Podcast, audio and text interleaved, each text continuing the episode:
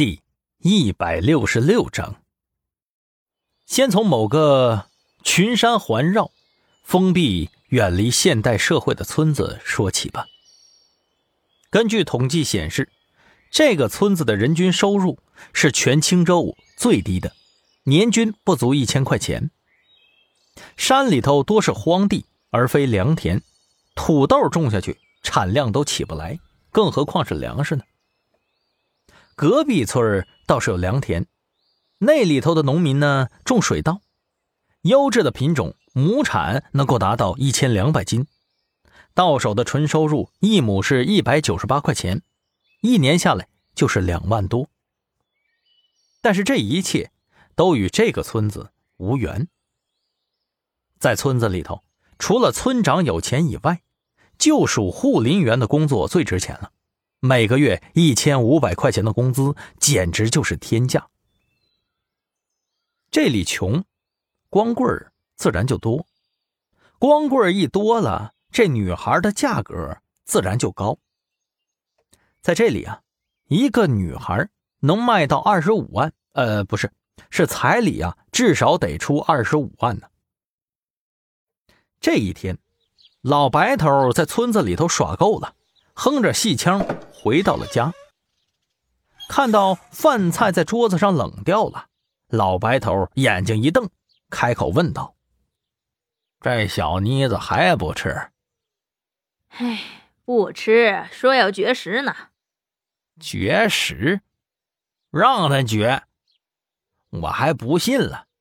自古只有人找米，还没见过他妈的米找人的。”婆娘听完，嘿嘿一笑，阴阳怪气的说道：“嘿，姑娘大了嘛，有自己的想法。人说这叫叛逆嘞。叛逆，再叛逆也不准去。考什么大学呀？还要去花城？那得花多少钱呢？读书出来又能赚多少钱呢？你看电视新闻上都说了。”大学生出来现在不赚钱，就业形势可严峻了。人家村长愿意出三十万彩礼，三十万呢，他当自己是谁呀？三十万还不愿意，皇亲国戚呀，金枝玉叶的，还把他高贵的嘞，就是不准去。其实啊，通知书早就到了，老白头愣是把通知书给藏了起来。之所以不撕了，是为了能够卖村长一个好价钱，证明他女儿是个大学生。如果他女儿不是大学生，哪能值三十万呢？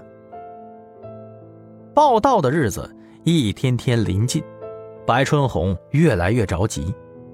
如果他没上过学，没念过书，不识字，他尚且不会有这么多想法。白春红小的时候是不想读书的。直到九岁的时候，他遇到了村子里的一个姐姐。她说她是从大城市来的，读过大学，会说英语，会背诗词，还会唱流行歌。她说大城市里什么都有，到处都有光，平时在电视里头看到的，在那里都能够找到。姐姐说，如果要是想改变命运，就得好好读书。这句话呀，白春红听进去了。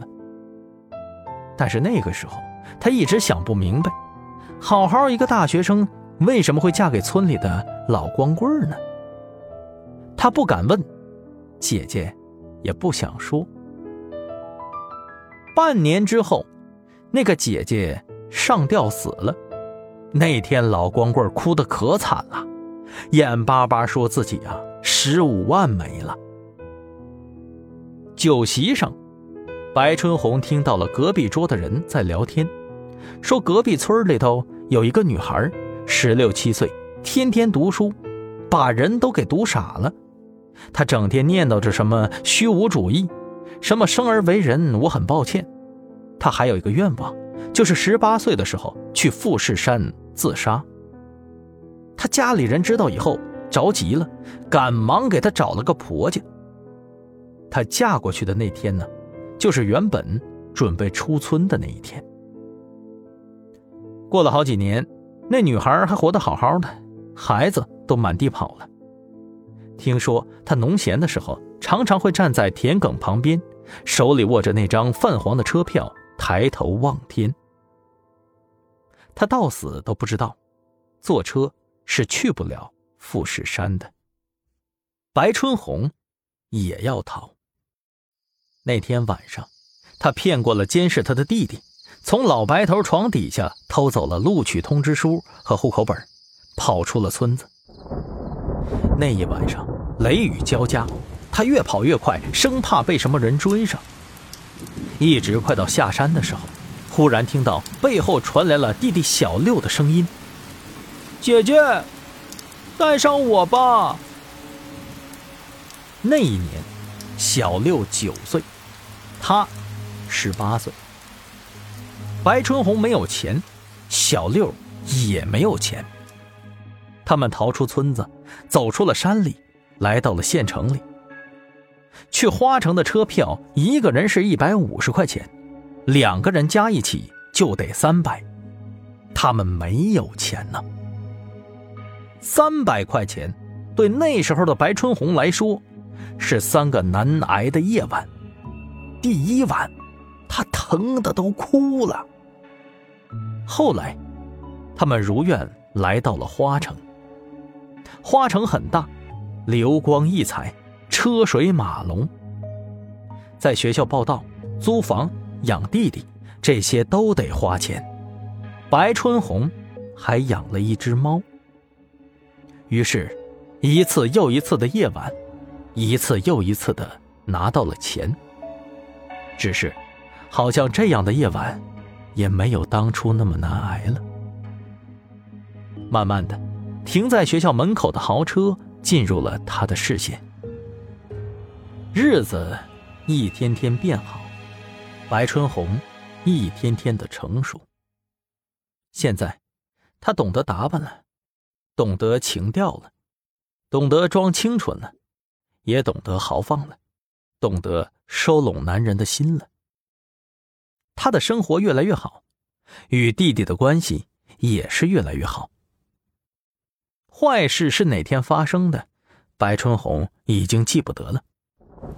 那天又是阴雨天，花城的空气里都带着潮湿的霉味儿。一对老头老太太找到了学校里头，说要找回他们的儿子和女儿。一个小时以后，白春红就被请到了老师办公室。哎呦我，你这天杀的，自己跑了也就算了。还带着拐带着你弟弟走了，穿的这么浪，婊子！吃了两个巴掌，白春红从办公室里跑了出来。许多同学都看到了，老头老太太虽然空手而归，女儿再也不想见他们，儿子呢也不肯跟他们走。但是从那之后。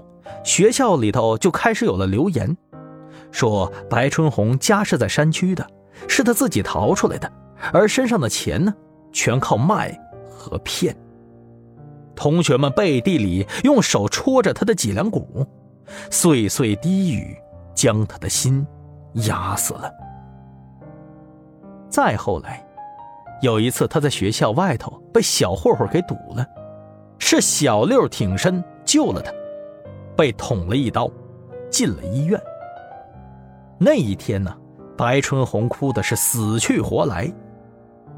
而后来，小六就长大了，成了一个小男子汉，他要保护他姐姐呀。日子看似又恢复了平淡，姐弟的关系依旧融洽。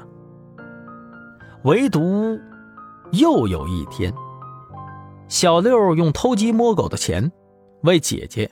买了一只生日蛋糕，但是当他回到家推开门的那一刹那，小六愣在了原地。